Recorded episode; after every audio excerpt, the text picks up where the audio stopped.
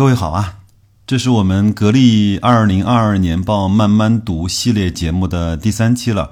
第一期呢，我们讲的是分红；第二期呢，我们讲的是格力年报里面关于行业和它本身公司业务描述的偏文字的部分。那么这个第三期呢，我们想从营业收入、包括毛利率和净利率整个的情况来去描述一下格力以及格力的两个非常好的竞争对手美的和海尔在这近五年期间的表现。在开始之前呢，我们先说两个小事情。前两天有听友呢告诉我，多说不易老师呢在他的节目中，呃提到了白老师的节目，非常的感谢。我也是多说不易非常持续且忠实的听众，他的这种温文尔雅和娓娓道来非常吸引我，以及值得我的学习。第二件是个小事儿啊，因为年报系列整个它的图文会相对比较多。如果各位听到的是语音版的话呢，可以关注一下我的公众号“大白说投资”，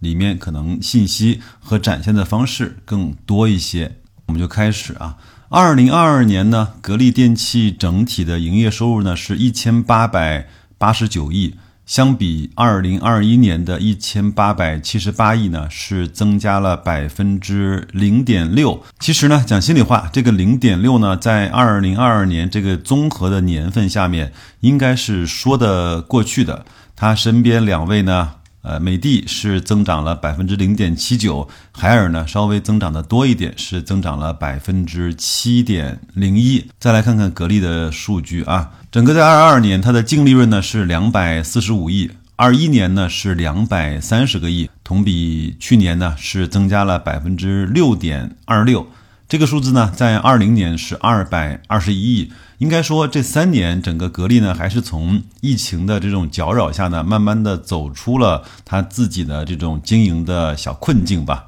那每股的收益呢，其实也是连续三年在上升。二零年呢是三块七毛一，二一年呢是四块零四，二二年呢是四块四毛三。这些数据呢，我待会儿呢会跟各位以五年的维度再来去做一次诠释。总资产二零二二年的年末呢是三千五百五十亿，二零二一年呢是三千一百九十五亿。在总资产这个维度呢，相比去年是有百分之十一的上涨。但是呢，在格力的净资产这一项啊，二零二二年是九百六十七亿。相比二零二一年的一千零三十六亿呢，反倒是有下降的。我看了看资产负债表，主要有几项呢发生了比较大的变化。第一个呢就是。回购的股份进行了注销，第二个呢是进行了大比例的分红，第三个呢是其他的综合收益出现了明显的下降。这个呢我判断是在其他的公司的股票收益上是有比较大的回落。这个呢我们到后面再去看它的资产负债表的时候，我们再做一下研究，好吧？是格力啊，在去年基本的一些情况了，呃，这个就是。二零二二、二零二一和二零二零，我们对格力的一个小小的纵向的研究。但是呢，我觉得把一家公司啊放在整个行业里面，放在几家的龙头里面去对比，可能更加有意义一些。所以各位呢，请看一下我公众号里的这张图，我是把二零二二年到二零一八年五年期间，格力、美的和海尔的营业收入、毛利率、净利率和净利润以及每股收益呢。坐在了一张表格里，这样的话呢，我们看起来就更加的直观了。我们首先来看格力电器吧。二零一八年呢，它的营业收入是一千九百八十亿，一直到了二零二二年，它还没有超过这个数字。那么在五年期间，格力电器呢，它的最高的。营业收入的最高值出现在二零一九年，是一千九百八十亿。虽然二零二二年已经奋力在追赶，但是整个和二零一九年的高点还是有将近一百亿的差距啊。而美的和海尔呢，他们都在二零二二年啊创造了这五年期间营业收入的最高值。二零一八年的时候，美的的营业收入呢是两千五百亿，二零一九年两千七百多亿，二零二零年两千八百多亿，二零二一年三千四百多亿，二零二二年是三千四百三十九亿，这个是一个最高值。那海尔呢？二零一八年是一千八百多亿，二零一九年是两千亿，二零二零年呢是两千一百亿，二零二一年是两千两百多亿，那么二零二二年呢是两千四百三十五亿。其实从这个数字来看的话，三家公司在收入上的对比，那格力是明显的，其实是有一点点掉队了。我们再来看它的净利润吧。格力电器呢是在二零一八年创造了它五年期间的净利润的最高值是两百六十二亿，而美的和海尔呢，就像我刚才所说，它从二零一八年到二零二二年，它的净利润的数字是在持续稳步的上升。美的呢是从二零一八年的二百零二亿持续上升到了二零二二年的二百九十五亿，其中呢，在二零二零年的时候，也就是疫情开始的第一年，美的呢在净利润上是超过了格力，而海尔呢是从二零一八年的七十四亿的净利润稳步提升到了二零二二年的一百四十七亿，这个过程是相对比较平滑的。所以呢，我有一个观点啊，想提醒各位。虽然说白老师呢非常喜欢格力，很多投资者呢也非常钟爱格力这家公司，但是我想说的是，从这两项数值来看，其实在这几年格力的跌幅，包括它所承受的，无论是机构投资者还是个人投资者啊，对它的担心和质疑，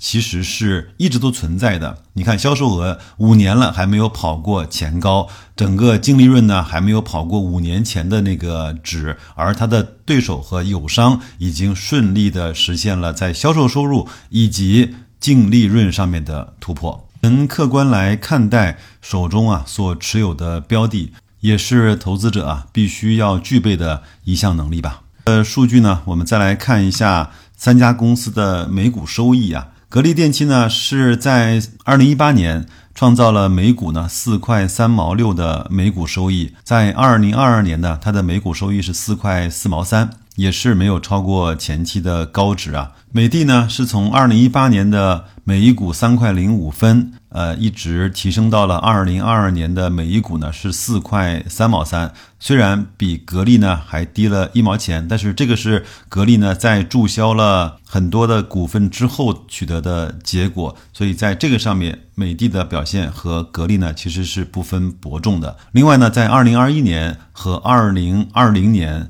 两年呢，美的的每股收益是超过了格力的，海尔呢也是在稳步的提升，但是呢，它的每股收益相对格力和美的来说不在一个等量级，它是在一块多钱。二零一八年呢是一块一毛八，一直提升到了二零二二年的一块五毛七。看一看三家公司的毛利率啊，毛利率呢就是指它的进销差值没有去掉成本的这样的一个利润率。格力呢相对是比较稳定的，从二零一八年的百分之三十，二零一九年的二十七，二零二零年的二十六。二零二一年的二十四和二零二二年的二十六也相对是比较稳定的。而美的呢，也是在百分之二十四到二十七这个区间里面有一点点波动。反倒海尔呢，在三家公司里面的毛利率是最高的，它一直呢是卡着三百分之三十这条线在去做波动。二零二二年呢是百分之三十一。那从这儿来看，好像呢海尔的整个的利润空间要比格力和美的呢更大一些。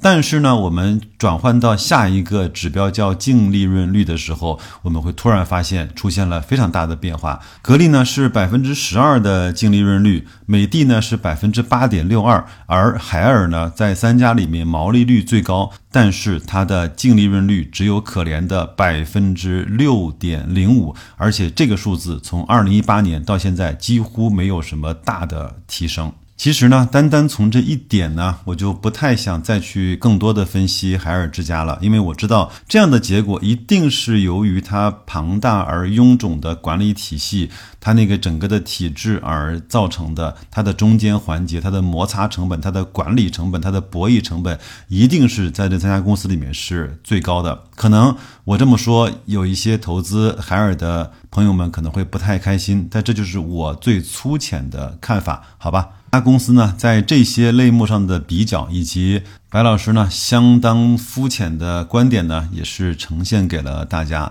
另外呢，我在图文区啊放了四张图，我觉得这四张图呢特别的有意思。我呢是把从二零一九年一直到二零二二年的这四个年度啊，在年报中四个季度的销售额拆解的表格给到了大家，就是。呃，格力呢是一家特别魔性的公司，它每一年的四个季度的销售额的比例是非常的不均衡的。更魔性的呢是在四个季度所对应的净利润。更是千差万别，所以呢，各位如果说格力电器呢不通过这样的方式在调节整个公司的利润和规模的时候，我呢是打死也不相信的。我给各位呢只是把四年的第四个季度的销售收入和净利润做一个对比，好吧？二零二二年呢第四季度呢是四百一十个亿，产生了六十二亿的净利润。二零二一年呢是四百九十七亿，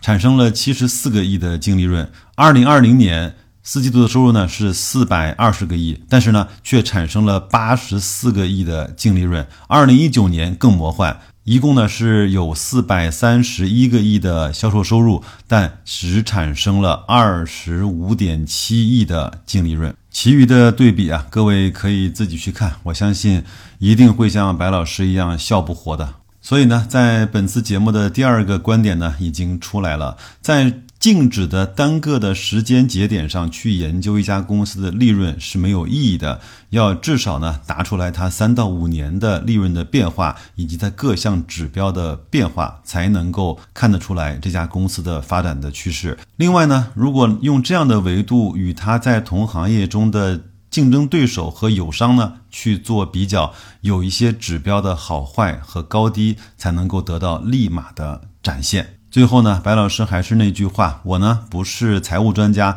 也不是企业的研究专家，我只是一名普通的投资者。我是希望用这样的方式来给各位进行一些呃对公司研究的基本的逻辑的启发。这一期的格力电器年报慢慢看的节目，每次节目多学一点点，我们的投资就幸福一丢丢。那就这样吧，祝各位工作愉快，投资顺利，再见。